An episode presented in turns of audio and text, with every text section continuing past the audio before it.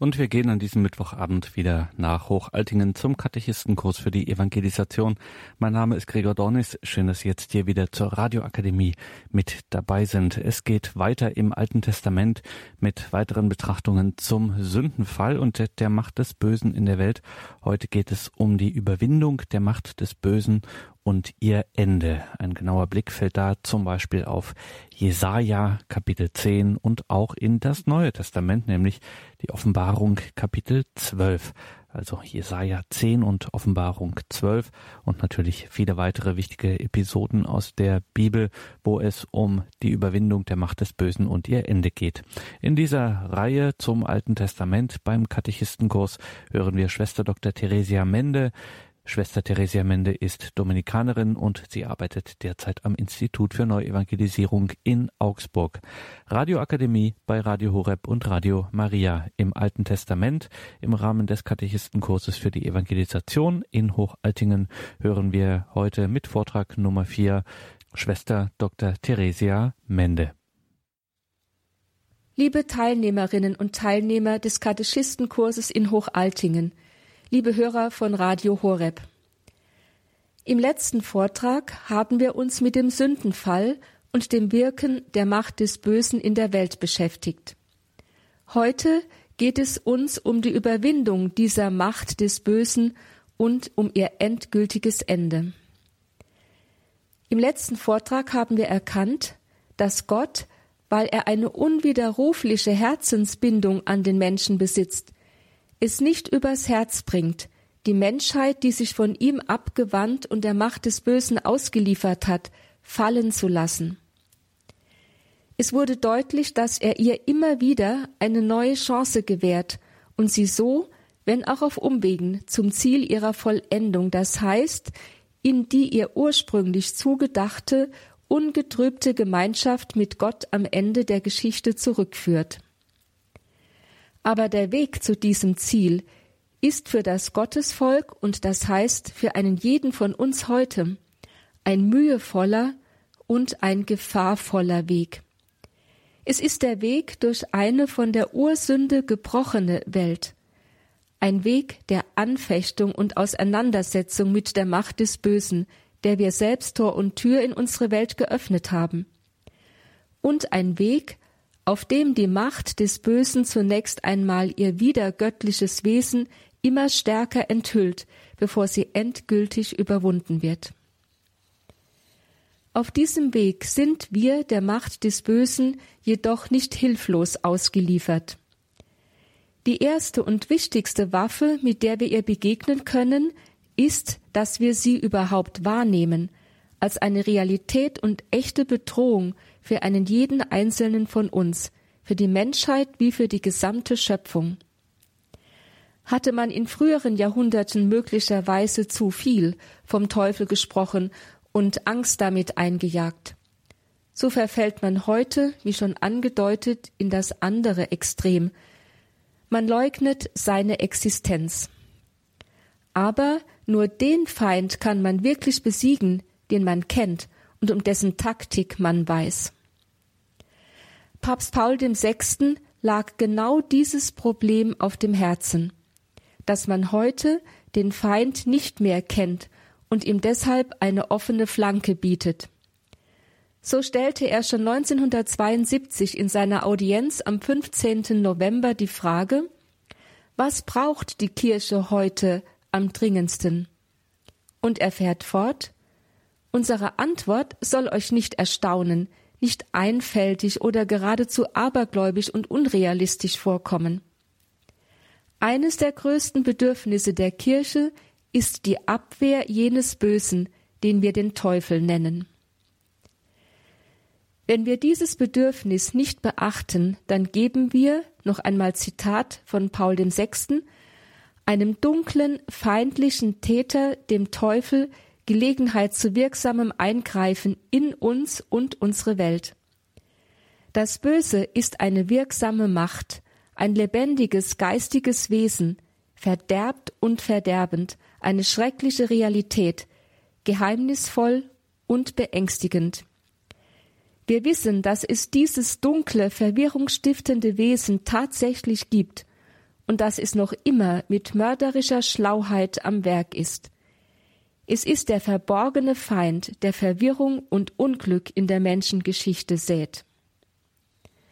Dann schlussfolgert Papst Paul VI., dieses Kapitel über den Teufel und über den Einfluss, den er auf die einzelnen Menschen wie auf die Gemeinschaft, auf ganze Gesellschaften oder auf die Ereignisse auszuüben vermag, wäre als ein sehr wichtiger Abschnitt der katholischen Lehre neu zu durchdenken, was heute aber kaum der Fall ist. Soweit Paul VI. Wir wollen heute einen kleinen Beitrag zu diesem Neu-Durchdenken leisten, indem wir den frühesten Zeugnissen über den Teufel und seinen Einfluss auf die Menschenwelt in der Heiligen Schrift nachgehen. Der erste biblische Text, den wir betrachten, ist Jesaja 10, 5 bis 15. Er zeigt uns, wie Israel überhaupt erst nach und nach erkannte, dass es eine verborgene, hinter der Geschichte wirkende Macht des Bösen gibt und dass es deren einziges Ziel ist, sich gegen Gott aufzulehnen, seinen Heilsplan in Schöpfung und Geschichte zu durchkreuzen und den Menschen in den Abgrund seiner zerstörerischen Auflehnung gegen Gott mit hinabzureißen. Der Text Jesaja 10, 5 bis 15 enthält einen Wehruf des Propheten über Assur. Assur ist jene Großmacht im vorderen Orient, die vom 9. bis zum 7. Jahrhundert vor Christus Israel und Juda immer wieder militärisch bedrängte und auch für das Trauma der Eroberung und Zerschlagung des Nordreiches Israel verantwortlich war. In dem Auftreten solcher politischer Großmächte, die mit Hass erfüllter und zerstörerischer Feindschaft gegen das Gottesvolk heranstürmten, erkannte Israel mehr und mehr im Hintergrund das Wirken einer übergeschichtlichen Macht des Bösen, die von Anfang der Schöpfung an gegen Jahwe und seine Heilspläne mit der Menschheit und der Schöpfung angetreten war. Die politischen Großmächte hatten sich lediglich von jener Macht in Dienst nehmen lassen. Im Hintergrund aber war sie es eigentlich, also jene übergeschichtliche Macht des Bösen, die gegen Gott aufstand, um durch die Vernichtung seines Volkes seinen Heilsplan in Schöpfung und Geschichte zu durchkreuzen. In Jesaja 10, 5 bis 15 wird nun in den verschiedenen Textschichten aus unterschiedlichen Zeiten erkennbar, wie jene Glaubenserkenntnis von einer übergeschichtlichen Macht des Bösen sich in Israel mehr und mehr durchsetzte. In der ältesten Textschicht in Jesaja 10, 5 bis 15 aus der Hand des Propheten selbst wird das Großreich Assur folgendermaßen beschrieben. Einerseits ist es eine politische Größe, die von Jahwe selbst als Vollstrecker seines Strafgerichtes über Israel in Dienst genommen und gegen Israel gesandt worden ist. Andererseits tritt Assur mit einem Machtgebaren auf, das die Grenzen seines Auftrags weit überschreitet und offenbar werden lässt, dass es aus seinem Dienst als Gerichtswerkzeug Jahwes ausgebrochen ist und nun nach Selbstverabsolutierung, also einem Sein wie Gott, strebt. So hat sich Assur zum Widersacher Gottes erhoben.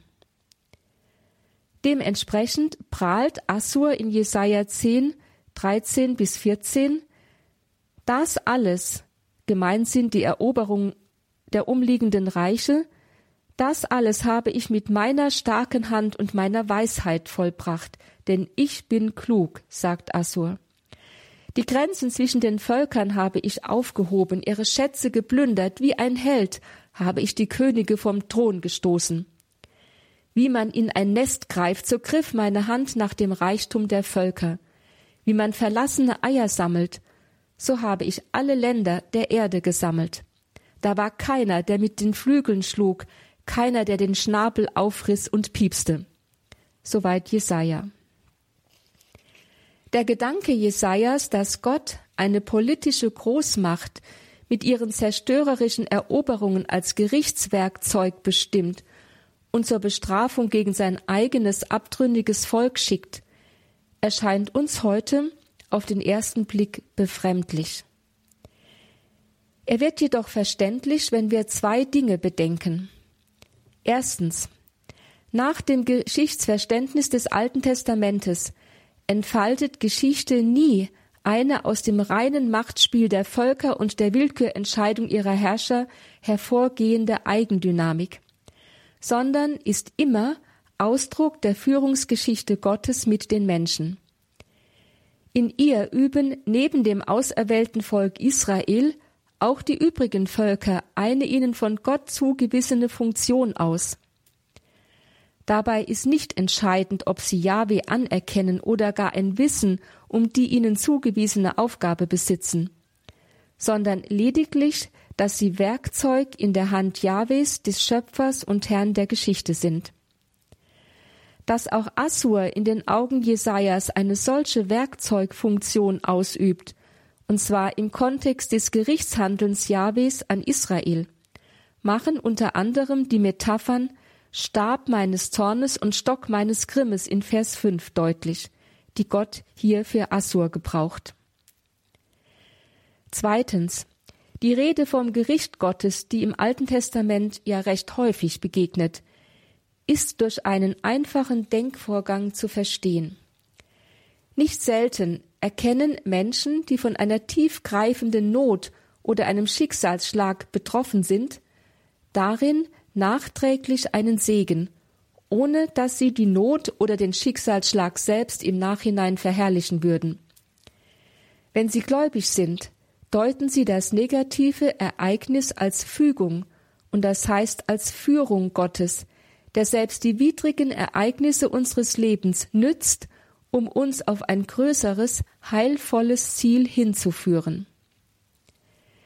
In diesem Sinne deuteten die Propheten die politischen Katastrophen Israels nicht selten als Gericht, durch das Jahwe sein Volk zur Umkehr bewegen und so zum Ziel seiner Rettung führen möchte. In den Feinden, meist den Großmächten des alten Orients, die jene Katastrophen herbeiführten, erkannten sie entsprechend dem alttestamentlichen Geschichtsdenken Gerichtswerkzeuge Jahwes, die zur konkreten Durchführung von ihm selbst bestimmt und gesandt worden waren. In dieser Funktion sieht Jesaja nach der großen Katastrophe der Eroberung und Zerschlagung des Nordreiches Israel auch die Großmacht Assur. Aber zugleich erkennt der Prophet mit Schrecken, dass Assur nicht nur als Gerichtswerkzeug Jahwes gegen Israel vorgeht, sondern darüber hinaus einen unheimlichen Drang zur Vernichtung und Ausrottung nicht weniger Völker entwickelt, ja sogar entschlossen ist zu einer weltweiten und hemmungslosen Expansionspolitik. Aus der Sicht des Propheten hat Assur damit seiner Beauftragung durch Yahweh endgültig eine Absage erteilt und sich stattdessen ein Welteroberungskonzept zu eigen gemacht, das auf absoluter Autonomie gründet. Damit aber ist Assur für den Propheten zu einer Größe geworden, die er mit rein historischen Kategorien, nämlich als eine imperialistische Großmacht, nicht mehr zu fassen vermag.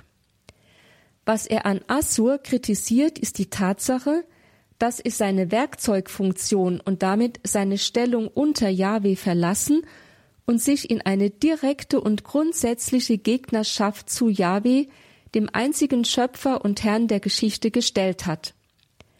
Assur ist zum Anti-Yahweh geworden. Damit aber ist dem Propheten am Beispiel Assurs klar geworden, es gibt in dieser Weltzeit das Wirken einer Macht, die unabhängig von einer konkreten historischen Ausprägung existiert. Sie verschafft sich im Verlauf der Geschichte immer wieder neu Ausdruck in verschiedensten Völkern und Personen. Es ist eine übergeschichtliche, metaphysische Macht, deren einziges Ziel es ist, sich gegen Gott aufzulehnen, seinen Heilsplan in Schöpfung und Geschichte zu durchkreuzen und den Menschen in den Abgrund seiner zerstörerischen Auflehnung gegen Gott mit hinabzureißen.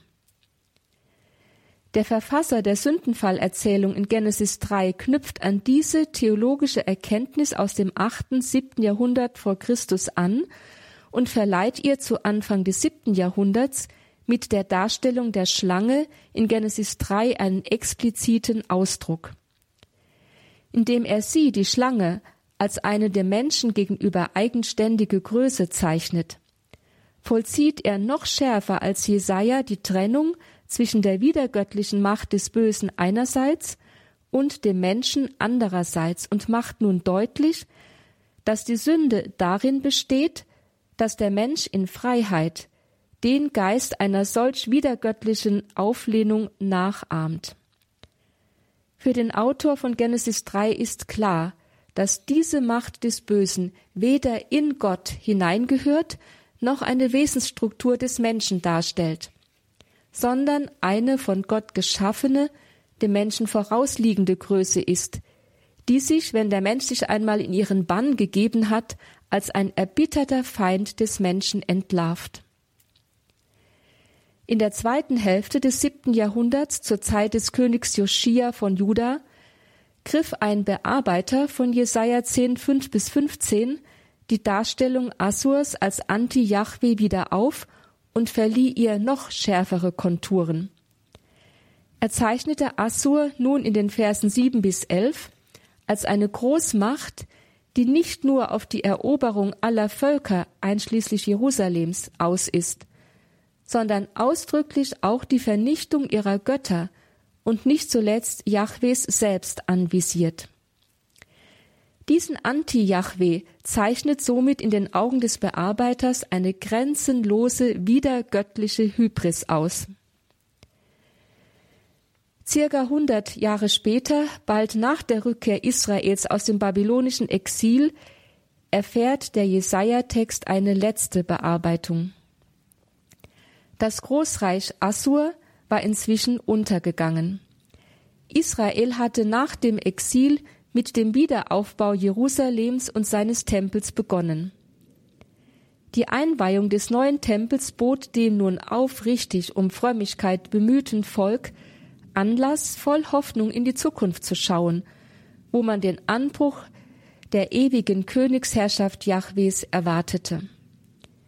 In dieser Situation ergänzte ein Bearbeiter den Gedanken, dass mit jenem Anbruch der ewigen Gottesherrschaft am Ende der Zeiten auch die endgültige Abrechnung mit dem Anti-Jahwe erfolgen wird. Er schreibt in Vers 12, Wenn Jahwe sein Werk auf dem Berg Zion und in Jerusalem vollendet hat, dann straft er das hochmütige Gebaren und die dreiste Überheblichkeit des Königs von Assur so in 10.12.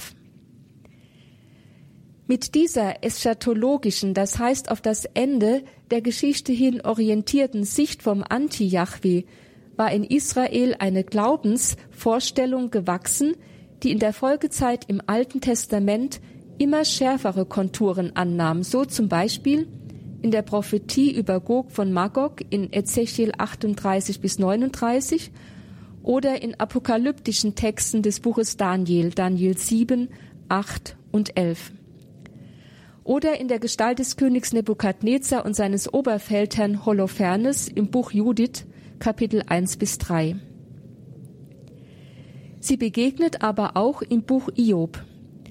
Dieses Buch ist in mehreren Schüben in nachexilischer Zeit gewachsen, in ihm wird nun der Blick erstmals ausdrücklich auf die geistigen Vorgänge hinter der Geschichte geworfen und gezeigt, dass es dort eine mit wiedergöttlicher Hybris auftretende Macht des Bösen gibt, deren ganzes Sinnen darauf gerichtet ist, den Menschen seiner schöpfungsgemäßen Bestimmung, nämlich in Einklang und Gemeinschaft mit Gott zu leben, in der Sprache des Io-Buches ein Gerechter zu sein, zu entfremden.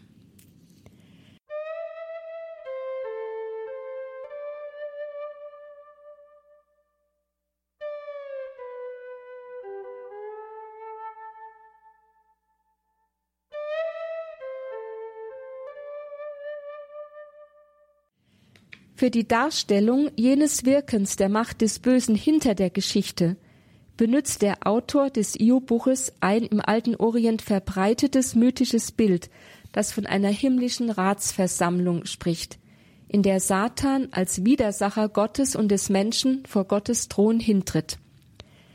Er schreibt in Iob 1, 6 bis 12, Nun geschah es eines Tages, da kamen die Gottessöhne, um hinzutreten vor Jahwe, und es kam auch der Satan in ihrer Mitte.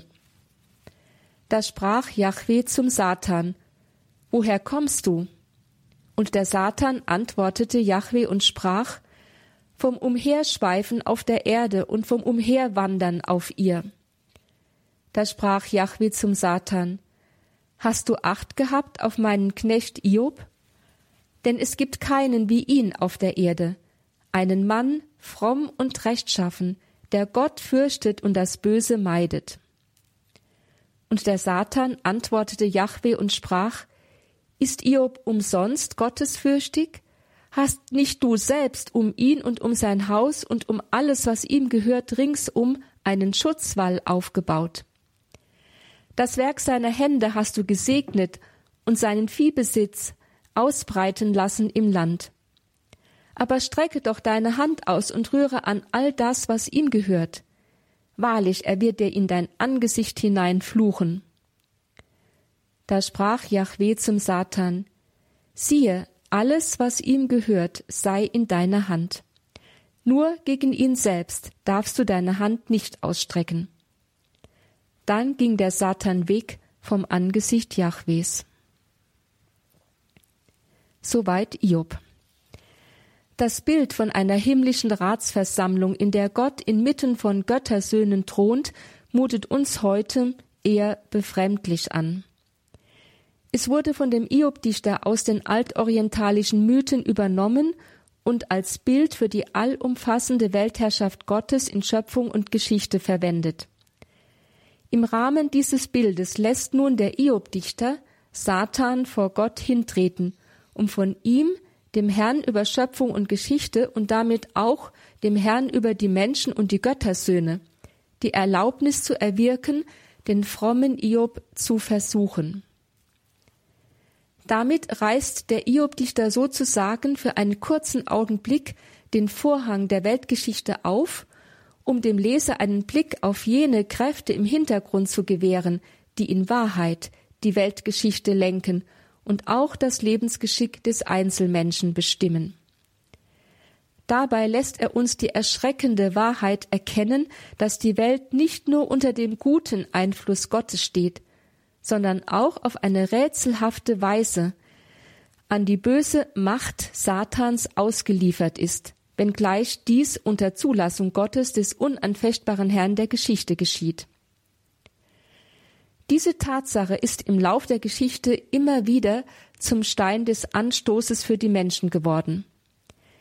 Der Tiefenpsychologe Carl Gustav Jung formuliert dies mit Blick auf den Auftritt Satans im Iob-Buch mit einer unerbittlichen Härte. Er schreibt, nun soll der treue Knecht Iob grund- und nutzlos einer moralischen Belastungsprobe unterzogen werden obschon Jahwe von dessen Treue und Standhaftigkeit überzeugt ist und überdies aufgrund seiner Allwissenheit, wenn er sie nur zu Rate zöge, in dieser Beziehung unzweifelhafte Sicherheit hätte.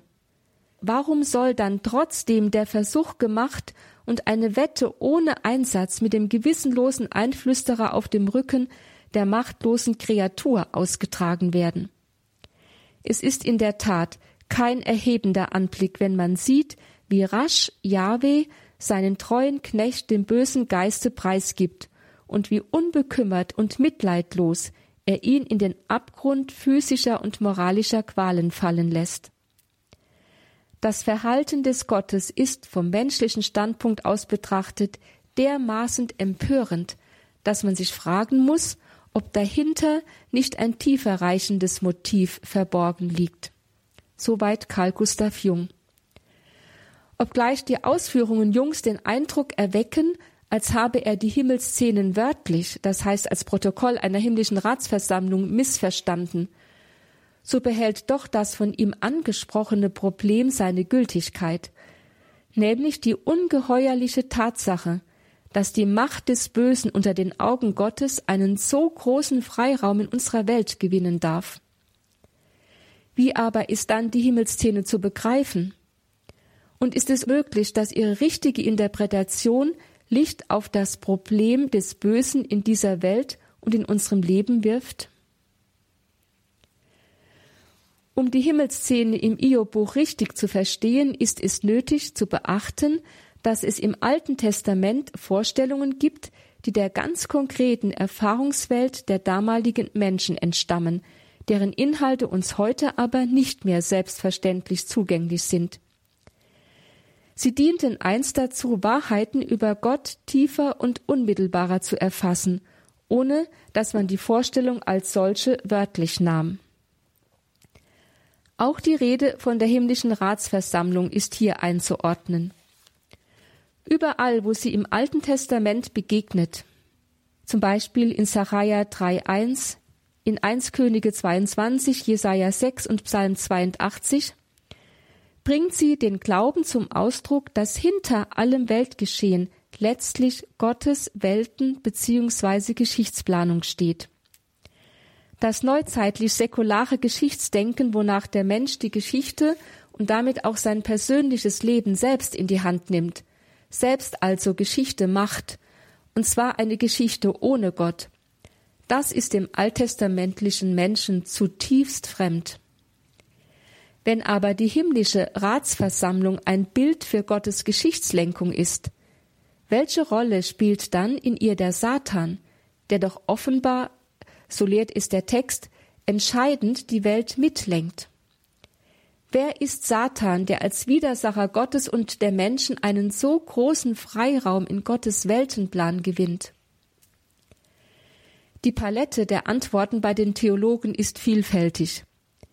Gemeinsam ist fast allen, wie schon im letzten Vortrag gezeigt, dass sie aus Furcht vor einem platten Dualismus zwischen einer guten, göttlichen Macht einerseits und einer bösen, satanischen Macht andererseits Satan keine eigenständige Wirklichkeit zu erkennen. Wenn das Alte Testament vom Satan spreche, dann verstehe es ihn als ein Bild, eine Hilfsvorstellung oder ein literarisches Mittel, um einen abstrakten Sachverhalt plastisch darzustellen. So sei Satan quasi eine Verkörperung, in Iob 1 handle es sich um eine Verkörperung des göttlichen Zweifels an der Echtheit und Uneigennützigkeit der menschlichen Frömmigkeit, so der evangelische Alttestamentler Georg Vorer. Oder eine Verkörperung der Bedrohung des fehlsamen Menschen von Seiten der göttlichen Welt, so ebenfalls Georg Vorer. Oder eine Verkörperung des unheimlichen Aspektes in Gott, so der evangelische Alttestamentler Viktor Mark. Oder eine Verkörperung des Zweifelgedankens Gottes an der Treue des Menschen, beziehungsweise eine Verkörperung des Gottesauges, das die Welt durchstreift, um die Sünden des Menschen aufzuspüren und anzuklagen. So der Psychologe Carl Gustav Jung. Eine Lösung liefern alle diese Antworten jedoch nicht. Sie verlagern den Dualismus zwischen Gut und Böse lediglich in Gott selbst hinein, was letztlich noch schlimmere Folgen zeitigt. Denn damit wird Gott zu einem unberechenbaren Willkürdämon gemacht und den Menschen jede Zuflucht vor der Macht des Bösen geraubt. Aber wie ist dann die Gestalt Satans zu verstehen? Die Begriffsuntersuchung der hebräischen Wurzel von Satan lässt erkennen, dass das Wort ursprünglich rein profaner Natur war.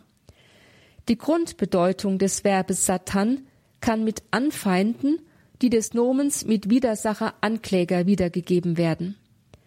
Beides wird für Menschen verwendet, die in allen möglichen Widerfahrnissen als Feinde anderer auftreten. Erst in nachexilischer Zeit begegnet an drei Stellen des Alten Testamentes das Nomen Satan in einem theologischen Kontext, wo es den überirdischen Widersacher Gottes bezeichnet, so in 1 Chronik 21, Sacharja 3 und in Iob 1 und 2. Das macht deutlich, dass das Alte Testament keine ausgeprägte Lehre über den Satan besitzt, ja in vorexilischer Zeit noch nicht einmal von einem Satan im Sinne einer überindividuellen dämonischen Unheilsmacht unter Gott spricht. Doch lässt dies nun nicht umgekehrt den Schluss zu, dass die mit Satan gemeinte Wirklichkeit überhaupt nicht existiert. Vielmehr konnte Israel zunächst, wenn es seinen Glauben an Jahwe, den einen und ewigen Gott rein erhalten wollte, überhaupt nicht oder nur vorsichtig von Satan sprechen. Denn es lebte ja in einer heidnischen Umwelt, die geradezu von Engel und Dämonenwesen wimmelte, welche nach Vorstellung ihrer Verehrer mehr oder weniger göttlichen Rang besaßen und zusammen einen unberechenbaren Götterhimmel bildeten, vor dem die Menschen sich in knechtischer Furcht ducken mussten. Israel hingegen stach unter diesen Völkern hervor durch seinen Glauben an den einen und ewigen Gott, den Herrn über alles, was sich Götter nennt, den Schöpfer und einzigen Lenker der Welt, dem selbst die dämonischen Mächte untertan sind. Israel war sich dieses Glaubens, wie die zahlreichen Spottlieder auf die Götzen seiner Umwelt in den Prophetentexten zeigen, voller Stolz bewusst, und zwar nicht zuletzt deshalb, weil es in ihm erfahren durfte, vor diesem Herrn von Schöpfung und Geschichte können wir in Freiheit aufrecht stehen, ohne jede knechtische Furcht vor göttlichen Launen. So verzichtete man in Israel zunächst auf die Rede von einer eigenständigen überirdischen Macht des Bösen in der Welt, um das Missverständnis zu vermeiden, es könne sich bei ihr um eine Art Gegengott zu Jahwe handeln. In der gesamten vorexilischen Zeit findet sich deshalb kein einziges Mal die Rede von Satan, bis schließlich in nachexilischer Zeit neue Umstände dazu zwangen. Es war das überdimensionale Anwachsen der Macht des Bösen in einer jahrhundertelangen Unterdrückung und Ausbeutung Israels durch die heidnischen Großmächte. Hinzu kam, dass Israel jetzt nach Ende des Exils wo es von Jahwe selbst begnadigt und wieder als Gottesvolk angenommen worden war, die heidnischen Mächte nicht mehr als Gerichtswerkzeuge in Gottes Hand betrachten konnte. Mit aller Wucht spürte es stattdessen, dass hinter den Gewalttaten der Heidenvölker das Aufbegehren einer eigenständigen, von Gott losgelösten satanischen Macht steht, die zum Kampf gegen Gott um die Herrschaft in dieser Welt angetreten ist. Um jedoch jedes falsche Verständnis dieser Macht im Sinne eines Gegengottes zu Yahweh auszuschalten und jeden Dualismus unmissverständlich vorzubeugen, wies man Satan einen untergeordneten Platz unter Gott zu, im Bild gesprochen, einen Platz neben anderen Mitgliedern in der himmlischen Ratsversammlung. So in Sacharja 3 und Iob 1 und 2. In diesem Sinne lässt der Iob-Dichter in Vers 6 Satan inmitten der Gottessöhne auftreten. Die Gottessöhne sind nach alttestamentlicher Vorstellung nur Engelwesen, die der überirdischen Welt angehören und aufgrund ihrer größeren Gottesnähe Einblick in Gottes Geschichtsplanung besitzen. Indem der Iob-Dichter Satan in ihre Reihen einordnet, bringt er jedoch nicht nur dessen Unterordnung unter Gott zum Ausdruck, sondern auch den Glauben, dass selbst Satan einst zu der ursprünglich guten Schöpfung Gottes gehörte. Wie es allerdings dazu kam, dass aus dem Engel ein Satan wurde, aus dem ursprünglich guten Geschöpf Gottes ein Widersacher Gottes und der Menschen, das lässt der Iob-Dichter ebenso im Dunkeln, wie der Verfasser der biblischen Urgeschichte das Werden der Schlange im Dunkeln lässt. Erst in viel späterer Zeit dachte man darüber nach und entwickelte zunächst im spätjüdischen außerkanonischen Schrifttum den Gedanken vom Engelssturz, dem eine schwere Versündigung der Engel vorausgeht, so zum Beispiel im Henochbuch oder in Jubiläen 10. Das Neue Testament nahm dann diesen Gedanken auf, indem es von Engeln sprach, die ihre Würde nicht wahrten, so im Judasbrief 6, und sich gegen Gott versündigten, so in 2 Petrus 2,4. Die Theologie der Kirchenväter und die spätere dogmatische Lehrentwicklung der Kirche stützten sich auf dieses neutestamentliche Zeugnis. So schreibt Augustinus in seinem Werk De Nuptiis et Concupiscentia um 419, Der Teufel selbst ist ein unreiner Geist, und zwar gut, weil er Geist ist, böse, weil er unrein ist. Geist ist er von Natur, unrein durch seine Schuld. Das erste von beidem ist von Gott, das zweite von ihm selbst. Das vierte Laterankonzil 1215 nach Christus formuliert schließlich dieselbe Lehre, verbindlich gegen die Albigenser und Katterer. Es schreibt, der Teufel und die anderen Dämonen sind von Gott zwar von Natur aus gut erschaffen worden, durch sich selbst aber sind sie böse geworden. Letztlich bleibt jedoch auch hier das Wie und Warum der Sünde der Engel im Dunkeln. Es entzieht sich in seinen Wurzeln grundsätzlich dem menschlichen Überblick und verweigert sich jeder rationalen Einordnung. So schwebt Satan als eine stetige, irrationale Urbedrohung über der Menschenwelt, was der Iob-Dichter in Vers 7 mit den Worten Satans selbst zum Ausdruck bringt, als er auf die Frage Gottes, woher er komme, antwortet, vom Umherschweifen auf der Erde und vom Umherwandern auf ihr. In den folgenden Versen 8 bis 11 offenbart Satan sich dann unverhüllt als Widersacher Gottes und der Menschen, und zwar insbesondere derjenigen Menschen, die sich in Treue Gott zugewandt haben. Im Hintergrund steht die bittere Erfahrung der Frommen in nachexilischer Zeit, dass ihre Treue zu Yahweh nicht Segen, sondern Fluch auf sie herabrief. Um deinetwillen werden wir dahin gemordet, Tag für Tag, klagt ein Beter in Psalm 44, 23.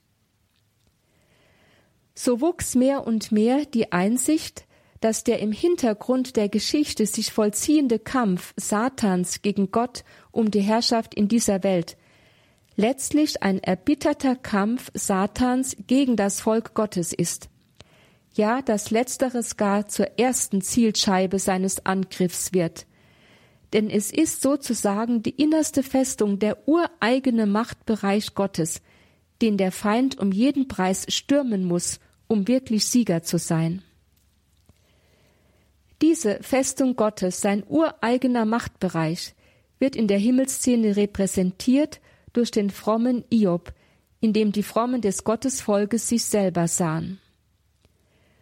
Gott bestätigt ihre Frömmigkeit auf vierfache Weise und hebt ausdrücklich hervor, dass sie aufgrund ihrer Treue ihm auf eine unübertreffliche Weise nahegekommen sind.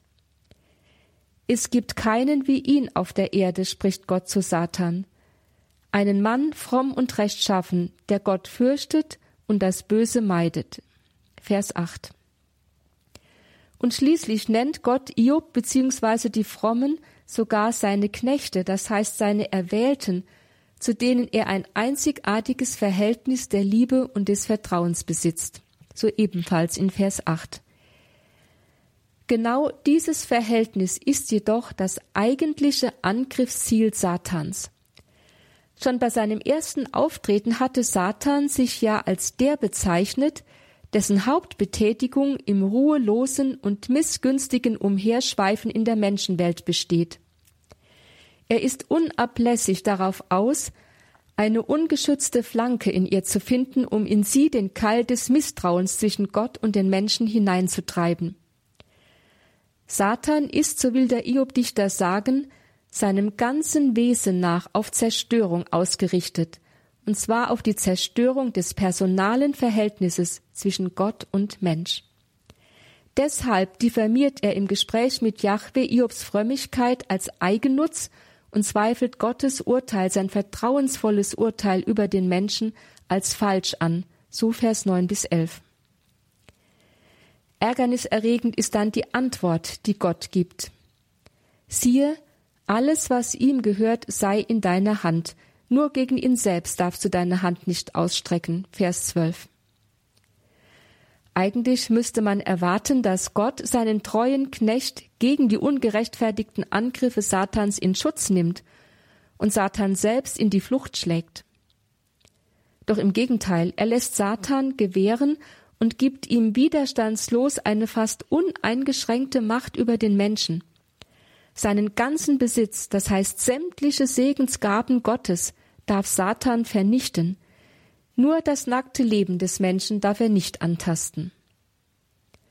Im Hintergrund steht, wie schon oben erkannt, die dunkle Erfahrung Israels in nachexilischer Zeit, dass Jahwe ist scheinbar ungerührt, dem Machtspiel der heidnischen Großvölker ausgeliefert und ihm so alle Segensgüter genommen hat.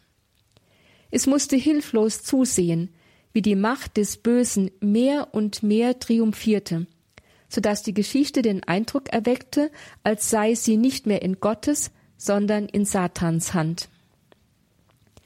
Das war eine wahrhaft erschreckende und ärgerniserregende Erfahrung für Israel, die seinen Glauben, seine personale Beziehung zu dem Gott Yahweh, der doch einst zu seinem Volk gesagt hatte, ich bin da für euch zu eurer Rettung und zu eurem Heil, einer schweren Belastungsprobe unterzog.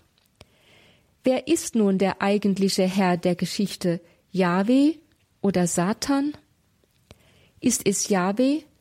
Warum setzt er dann seine personale Beziehung zu seinem Volk einer so furchtbaren Prüfung aus, wo doch die Gefahr besteht, dass sein Volk ihr unterliegt und Gott flucht, wie der Satan in Vers 11 erwartet?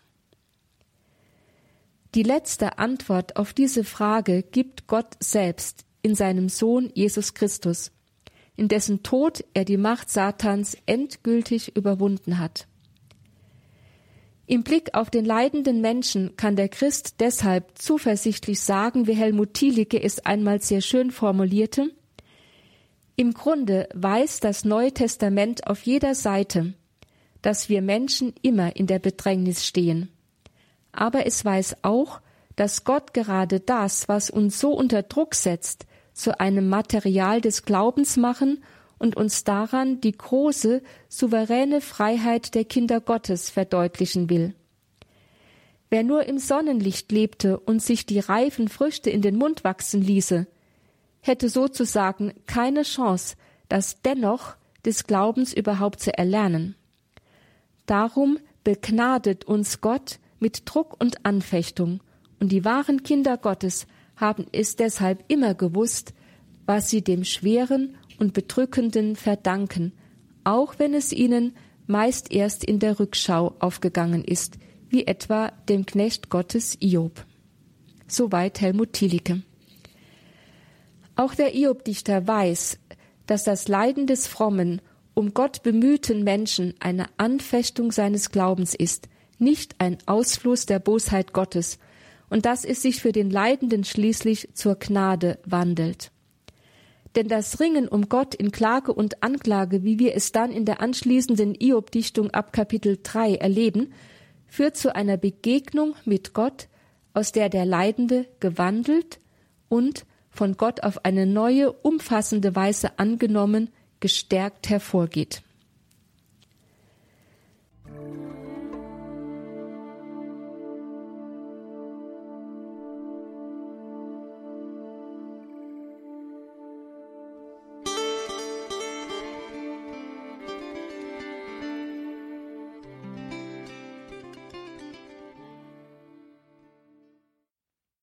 Die bis hierher aufgezeigten alttestamentlichen Glaubenstraditionen von der Todfeindschaft der Macht des Bösen gegen das Gottesvolk beziehungsweise gegen jeden einzelnen Menschen im Verlauf der Geschichte und das Wissen um ihre endgültige Besiegung am Ende der Zeiten fließen alle in die apokalyptische Schilderung von Offenbarung 12 im Neuen Testament ein.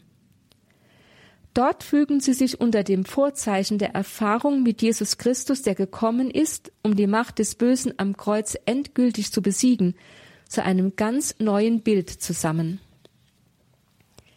Zunächst wird das ausdrückliche Bemühen des Verfassers, sich in eine Linie mit der alttestamentlichen Glaubensüberlieferung zu stellen, unmissverständlich deutlich an seiner Kennzeichnung der Macht des Bösen.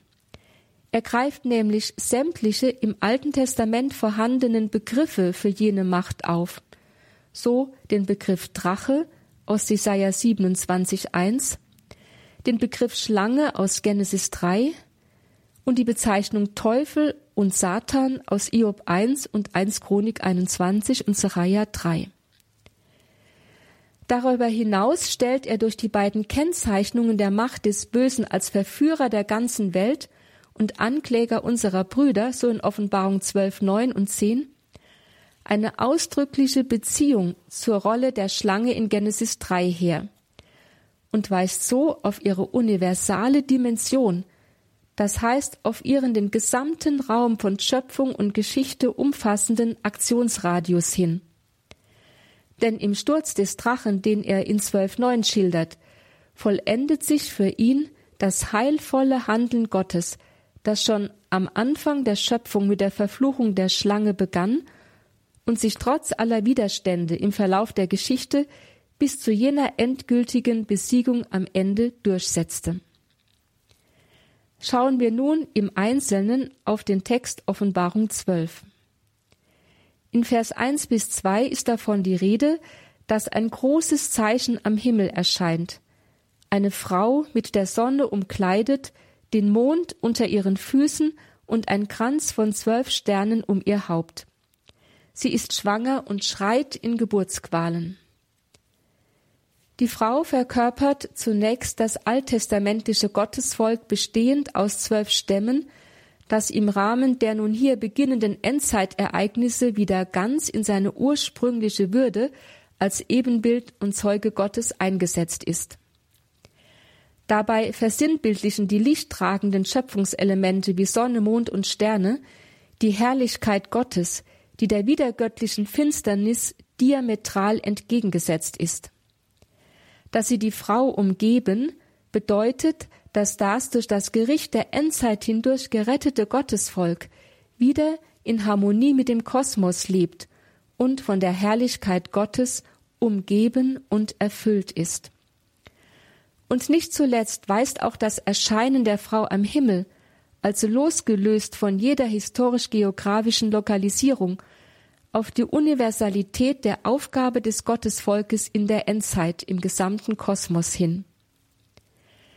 Dass die Frau in Wehen und Geburtsqualen schreit, also offensichtlich schwanger und kurz davor ist zu gebären, weist darauf hin, dass das alttestamentische Gottesvolk den Messias hervorbringen wird. Die Wehen und Geburtsqualen widersprechen dabei seiner endzeitlichen Würde durchaus nicht. Wehen und Geburtsqualen sind ja im Alten Testament Ausdrucksweisen für die Reaktion der sündigen Schöpfung auf die Begegnung mit Gott am Ende der Zeiten, so in Jesaja 26, Micha 4 und im Neuen Testament in Johannes 16. Und das Gottesvolk selbst ist, solange es in dieser Welt lebt, einbezogen in jene sündige Schöpfung.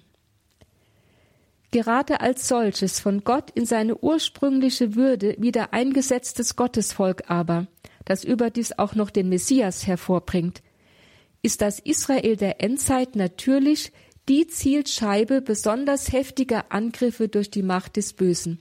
Vers 3 und 4. Denn diese dämonische Macht, die alles Sinnen und Trachten darauf setzt, den Menschen von Gott zu trennen, kann die Wiederherstellung der Freundschaft zwischen Gott und Mensch nicht ertragen. Sie muss sie um jeden Preis verhindern. Zugleich weiß sie, dass ihr mit dem Kommen des Messias der Todesstoß versetzt wird. So gehört es geradezu zur Kennzeichnung des endzeitlichen Israel, dass es ausgerechnet wegen seiner Würde besonders viel zu leiden hat und zusammen mit dem Messias von der Macht des Bösen mit tödlichem Hass verfolgt wird. Vers 5 markiert dann den Umbruch in der allegorischen Deutung der Frau. Durch die Geburt des Kindes, das heißt durch die Ankunft des Messias, wandelt sich das altbundliche Gottesvolk Israel, weil es den Messias nun hervorgebracht hat, zum neubundlichen Gottesvolk der Endzeit, der Kirche. Die Aussage, dass das Kind der Frau über alle Völker mit eisernem Zepter herrschen wird, ist ein Ausdruck der eschatologisch-apokalyptischen Messias-Erwartung im Alten Testament, so im Psalm 2,9. Sie findet gleich im Anschluss ihre christliche Ergänzung in der Aussage, dass das Kind zu Gott und seinem Thron entrückt wurde. In Jesus Christus, so will der Autor sagen, der nach seinem Sieg über die Macht des Bösen in seiner Passion und Auferstehung erhöht wurde zum Thron, das heißt in die Herrlichkeit Gottes, und der nun von dort die Ausübung der ewigen Gottesherrschaft übernommen hat. In diesem Jesus Christus hat sich jene alttestamentliche Erwartung des Messias, der am Ende der Zeiten mit eisernem Zepter über alle Völker herrschen wird, erfüllt. In den Versen sieben bis zwölf wird dann sozusagen die Kamera umgeschwenkt und der Blick in eine metahistorische Wirklichkeit, eine geistige Welt hinter der Geschichte freigegeben. Diese enthüllt die tieferen, unsichtbaren Wurzeln der historischen Vorgänge.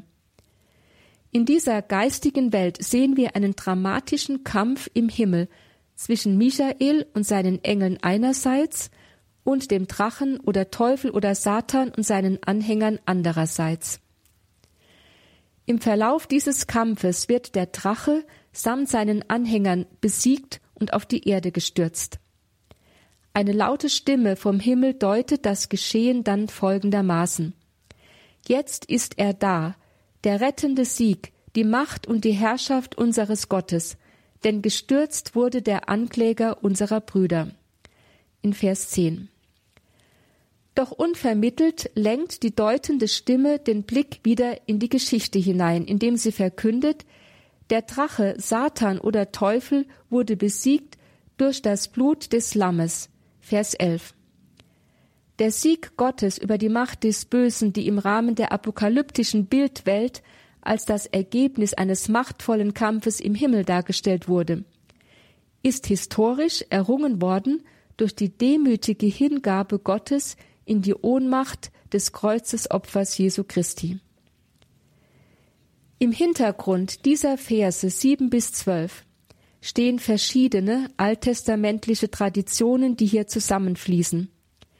Allen sind zwei theologische Aussagen gemeinsam. Erstens, dass die Macht des Bösen eine eigenständige, metahistorische Größe ist, deren Angriffe vordergründig auf das Gottesvolk, hintergründig aber auf die Entthronung Jahwes selber zielen, weshalb diese Macht auch als Anti-Jahwe bezeichnet werden muss. Zweitens, dass es Jahwe selbst ist und nur er, der mächtiger ist als jene Macht und sie am Ende besiegen und vernichten wird. Beide theologische Aussagen werden in Offenbarung 12 aufgegriffen und im Licht Jesu weitergeführt. Erstens offenbart die Macht des Bösen die Wiedergöttlichkeit ihrer Angriffe nun ungeschminkt, indem sie zuallererst auf die Vernichtung des Kindes, des Messias zielt in Vers 5.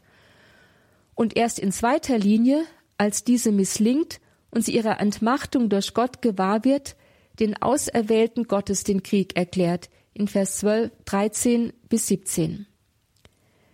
Insofern ist sie doch eigentlich Jesus Christus ist, dem ihr Angriff gilt, ist sie letztlich als Antichrist zu bezeichnen, in Entsprechung zu dem alttestamentlichen Anti-Yahweh.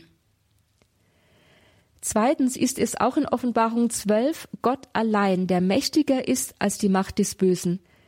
Denn der Drache wurde von Gott gestürzt, Vers 9, und der rettende Sieg und die Herrschaft Gottes ausdrücklich proklamiert. Hingegen kämpft, anders als in den alttestamentlichen Texten, in Offenbarung 12 nicht Gott selbst, sondern der mit Gottes Auftrag und Vollmacht ausgestattete Erzengel Michael.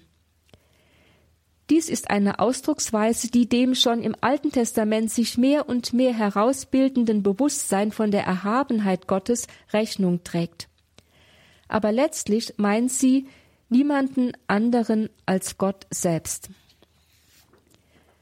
Das entscheidend Neue gegenüber der alttestamentlichen Glaubenstradition besteht jedoch in der Tatsache, dass der Sieg Gottes über die Macht des Bösen letztlich nicht durch das Schwert, wie in Jesaja 27,1 zum Beispiel, also nicht durch ein machtvolles Strafgericht Gottes in einer gewaltigen apokalyptischen Schlacht und unter den kosmischen Begleiterscheinungen einer Theophanie in der Zukunft erwartet wird, sondern dass dieser Sieg durch das Blut des Lammes, das heißt durch die demütige Hingabe Gottes in der Passion seines Sohnes am Kreuz, schon jetzt errungen worden ist.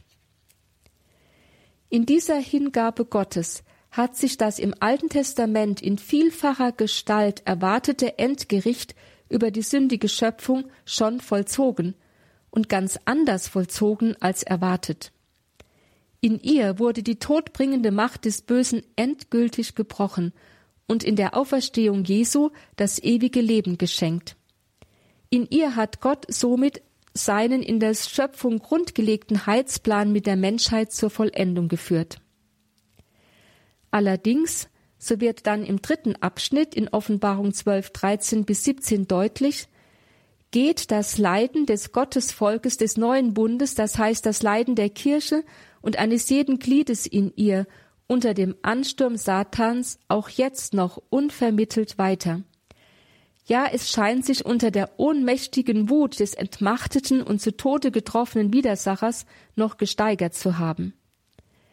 Kein Wunder, dass daraus der Kirche im ersten Jahrhundert nach Christus eine schmerzliche Glaubensanfechtung erwuchs. Hat Gott wirklich die Macht des Bösen besiegt? Und wenn ja, warum überlässt er uns dann immer noch ihrer Gewalt und damit dem Tod? Das ist eine Anfechtung, die die Menschen gerade auch heute befällt. Denkt man an den unfasslichen Terror fanatisierter Gruppen, der inzwischen auch in unser Land eingezogen ist und überall bis in die privatesten Lebensbereiche hinein als eine beständige Bedrohung erlebt wird. Der Autor von Offenbarung 12 antwortete seiner Gemeinde und damit auch uns heute mit einer wichtigen Offenbarungserkenntnis. Er unterscheidet zwischen der grundsätzlichen Besiegung und Entmachtung Satans durch den Tod, die Auferstehung und Erhöhung Jesu beim Vater einerseits und seiner endgültigen Vernichtung bei der Wiederkunft Jesu Christi am Ende der Zeit andererseits. Die dazwischenliegende Zeit, die Zeit der Kirche, es ist die Zeit, in der wir heute leben, ist keine bequeme, Ruhe oder gar langweilige Wartezeit. Sie ist die Zeit eines großen geistlichen Kampfes, der sich verborgen hinter den Vorgängen der Weltgeschichte abspielt. Es ist ein unerbittlicher Kampf der Mächte der Finsternis gegen die Kirche und alle, die sich zu Jesus Christus bekennen. Denn wie in einem letzten Aufbäumen sammelt die schon zu Tode getroffene Macht des Bösen noch einmal alle Kräfte, um einen verzweifelten, weil aussichtslosen Krieg gegen die Menschheit und insbesondere gegen das von Jesus erlöste neue Gottesvolk zu entfesseln, um damit letztlich Gott selbst zu treffen. Das Problem des Bösen bleibt eines der größten ständigen Probleme für den menschlichen Geist, auch nach der sieghaften Antwort, die Jesus Christus darauf gegeben hat, sagt Papst Paul VI. in seiner zu Anfang erwähnten Audienz. Mithilfe dieser Offenbarungserkenntnis vermögen wir Christen heute, unsere gegenwärtig bedrohliche Situation und die in ihr wirkenden Mächte tiefer zu deuten. Denn wir leben ja mitten in dieser soeben beschriebenen Zwischenzeit der Kirche. In all der grausamen und sinnlosen Gewalt, die uns sowohl in dem offenen Morden in rücksichtslosen Eroberungskriegen als auch in dem feigen, hinterhältigen Morden was Selbstmordattentaten und Amokläufen entgegentritt, dürfen wir sicherlich unter anderem dieses letzte Aufbäumen der schon zu Tode getroffenen Macht des Bösen sehen. Wir wissen ja, dass sie sich immer historischer Mächte dienstbar macht, um das Gottesvolk zu vernichten und damit im letzten Gott selbst zu entthronen. Bedenkt man dazu noch, dass die IS und ähnliche radikal-muslimische Gruppen ihre Terrorakte explizit gegen Rom, das Zentrum der Kirche und damit der christlichen Welt, richten und eine ausdrückliche antichristische Weltherrschaft anstreben, dann tritt ihr dämonischer Charakter noch offener zutage. In ihnen kommt uns in der Tat jener in der Offenbarung des Johannes angekündigte Antichrist oder alttestamentisch gesprochen Anti-Jahwe entgegen, der am Ende der Zeit noch einmal seine ganze dämonische Macht entfaltet. Doch wir Christen dürfen in all dem Leiden unter dem Antichrist und seiner dämonischen Machtentfaltung wissen, dass seine Macht schon längst gebrochen ist. Für uns gibt es keine Zweifel an der Erlösungstat Jesu, denn es gilt für uns, wie der Autor des Hebräerbriefes sagt, dass Jesus Fleisch und Blut angenommen hat, um durch seinen Tod den zu entmachten, der die Gewalt über den Tod hat, nämlich den Teufel. Hebräer 2,14. Und in Johannes 16,11 sagt Jesus, der Herrscher dieser Welt ist schon gerichtet. Darüber hinaus ist uns Christen in der Zwischenzeit von Gott eine geistliche Waffenrüstung im Kampf gegen den Satan zur Verfügung gestellt. Sie macht uns letztlich unbesiegbar für ihn. Der Apostel Paulus spricht davon in Epheser 6, 10 bis 13, Werdet stark durch die Kraft und Macht des Herrn, zieht die Rüstung Gottes an, damit ihr den listigen Anschlägen des Teufels widerstehen könnt. Denn wir haben nicht gegen Menschen aus Fleisch und Blut zu kämpfen, sondern gegen die Fürsten und Gewalten, gegen die Beherrscher dieser finsteren Welt, gegen die bösen Geister des himmlischen Bereichs. Darum legt die Rüstung Gottes an, damit ihr am Tag des Unheils standhalten, alles vollbringen und den Kampf bestehen könnt. Und nicht zuletzt gilt der gesamten Kirche sowie jedem Einzelnen in, in ihr die Verheißung, der Gott des Friedens aber wird den Satan bald unter euren Füßen zermalmen. Römer 16, 20. In der heutigen Radioakademie bei Radio Horeb und Radio Maria hörten Sie im Fach Altes Testament beim Katechistenkurs für die Evangelisation im Haus St. Ulrich in Hochaltingen Schwester Dr. Theresia Mende. Diesen Vortrag gibt es auf CD und natürlich auch in der Mediathek horeb.org, unsere Internetadresse horeb.org. Jetzt beten wir um 21.40 Uhr wie immer die Komplet, das Nachtgebet der Kirche, einer der großen Programmhöhepunkte hier bei Radio Horeb und Radio Maria. Bleiben Sie dran und beten Sie mit in der großen Gebetsfamilie von Radio Horeb und Radio Maria. Ihnen allen einen gesegneten Abend und eine behütete Nacht wünscht Ihr Gregor Dornis.